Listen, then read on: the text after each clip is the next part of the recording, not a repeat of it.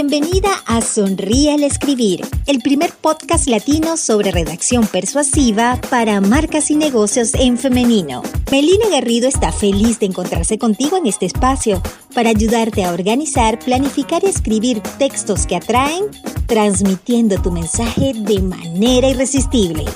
Lidera tu negocio, muestra tus dones, talentos y habilidades al mundo. Visualiza tu marca en Internet con palabras que conectan emocionalmente con tus clientas y además que puedan vender. Prepárate, sonríe, que esto está a punto de comenzar.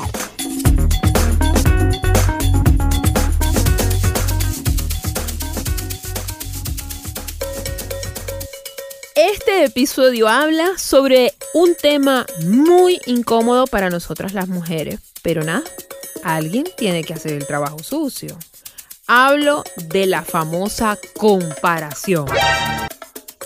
En el mundo de las redes sociales es el pan de cada día. A ver, uno llega, se levanta tempranito, abre su cuenta, mira y ¡zas!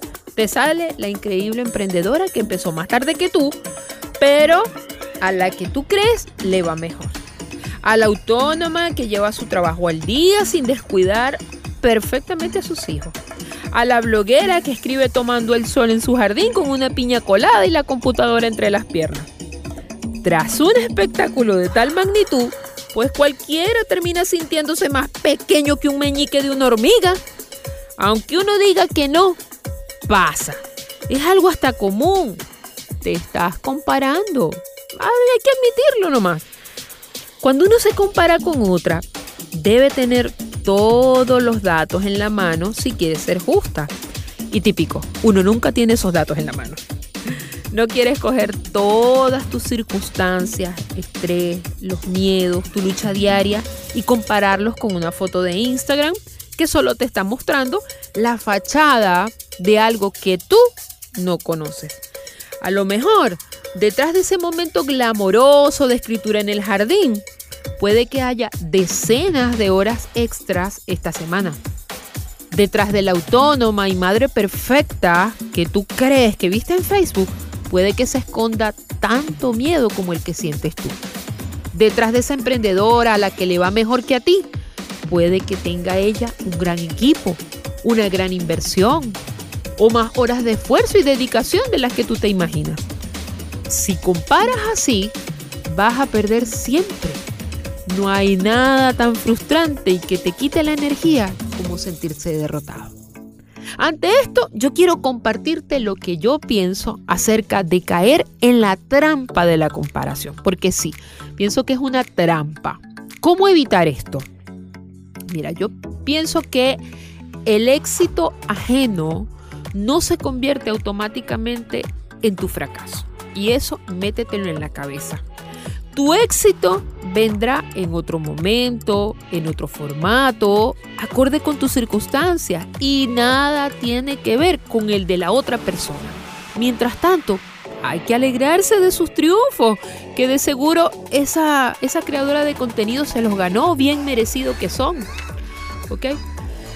A ver, lavar a mano, fregar los platos, cortarse las uñas de los pies, son cosas que tú no muestras en las redes sociales, pero eso no implica que no existan.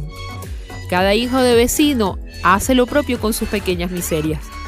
Una cosa es que existan y otra es que haya que estamparle las narices de los seguidores, ¿ok? Y eso precisamente es lo que no se ve, porque lógicamente, realmente a, a casi nadie le puede interesar el uñero que tengo yo en el dedo derecho de mi pie. Ok, yo personalmente, de hecho, puedo sobrevivir sin ver el lado feo de la vida de las demás personas, que bastante tengo yo con el propio. Ya tiro la imaginación si hace falta. Dejarnos llevar tanto con el éxito ajeno te aparta de tus propios objetivos. Tanto que se quiere conseguir el éxito de la vida de ella, de la ropa de ella, lo que utiliza ella, que al final terminas olvidando lo que quieres tú y convirtiéndote, por supuesto, en un pequeño clon psicópata al estilo de Freddy Krueger. Antes de terminar, yo quiero aclarar algo. Estos consejos que yo te doy, estas reflexiones que hoy he realizado contigo no son fruto de un nivel súper maduro y consciente, nivel Saiyajin. No, yo pasé por eso. De hecho, pasé una etapa muy difícil y, lo recuerdo perfectamente. Tuve que dejar de seguir una creadora de contenido muy buena porque eso dejó de ser sano para mí, no para ella. Ella, ella tiene un contenido súper excelente. Hoy yo tengo más paz mental y por supuesto, esto siempre se agradece. Siempre la paz mental acaba dando sus frutos. Para muestra, este faro guía si lo necesita. Hasta la semana que viene. Por escuchar Sonríe al Escribir, el podcast de Melina Garrido. Te invitamos a seguir sus contenidos en las redes sociales, arroba soy Melina Garrido, y puedes suscribirte a su comunidad desde su sitio web, melinagarrido.com. Hasta un próximo Sonríe al Escribir.